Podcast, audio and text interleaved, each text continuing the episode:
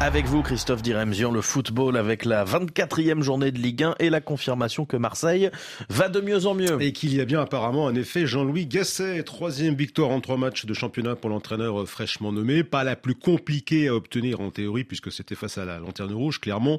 L'OM a cartonné en Auvergne 5 à 1. Ça n'est que son deuxième succès de la saison à l'extérieur. Mais il fait du bien pour le Gabonais Pierre-Emerick Aubameyang, deuxième buteur de la soirée et content de l'état d'esprit de son équipe. On a su être sérieux dans le, match. Tout n'est pas parfait puisque je pense qu'on a manqué un petit peu de, justesse technique en première mi-temps.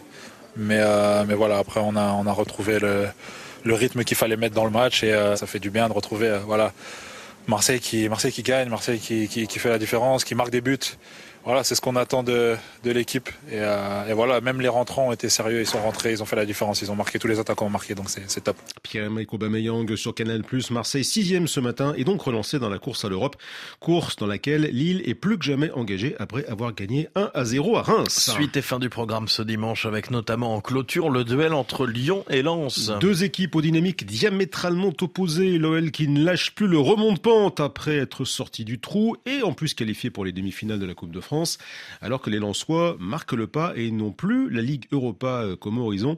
Pour leur entraîneur Frank Hayes, il est donc grand temps de se remettre dans le sens de la marche et de gommer le gros défaut du moment. On n'est pas assez efficace.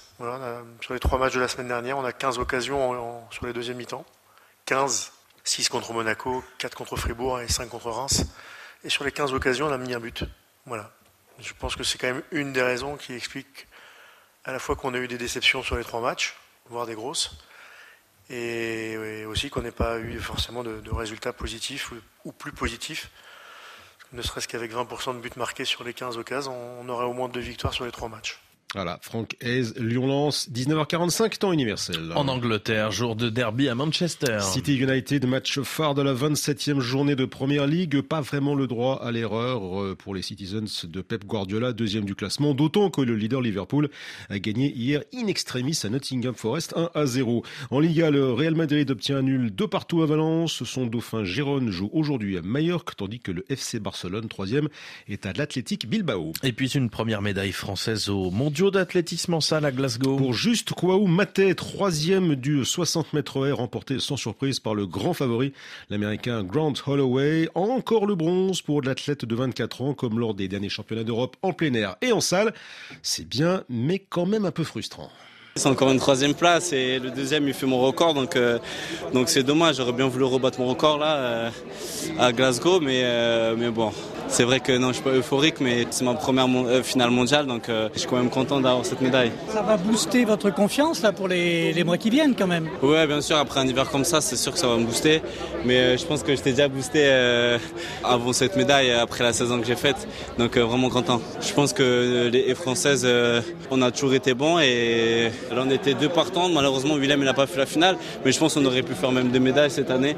Ça sera encore plus beau à Paris. Juste quoi vous matez avec Frédéric Suto. En bref, Max Verstappen, premier vainqueur de la saison de Formule 1 au Grand Prix de Bahreïn. Le néerlandais, triple champion du monde en titre, a devancé son coéquipier chez Red Bull, Sergio Perez. Le sacre d'Hugo Humbert au tournoi de tennis de Dubaï. Le français a battu en finale le kazakh Alexandre Bublik 6-4, 6-3. Enfin, c'est décidément le basketteur vraiment de tous les records. LeBron James est devenu à 39 ans le premier joueur de NBA à marquer plus de 40 000 points dans sa carrière. 40 017 exactement. Cap franchi euh, cette nuit avec le les Lakers de Los Angeles grâce aux 26 points marqués cette nuit contre Denver.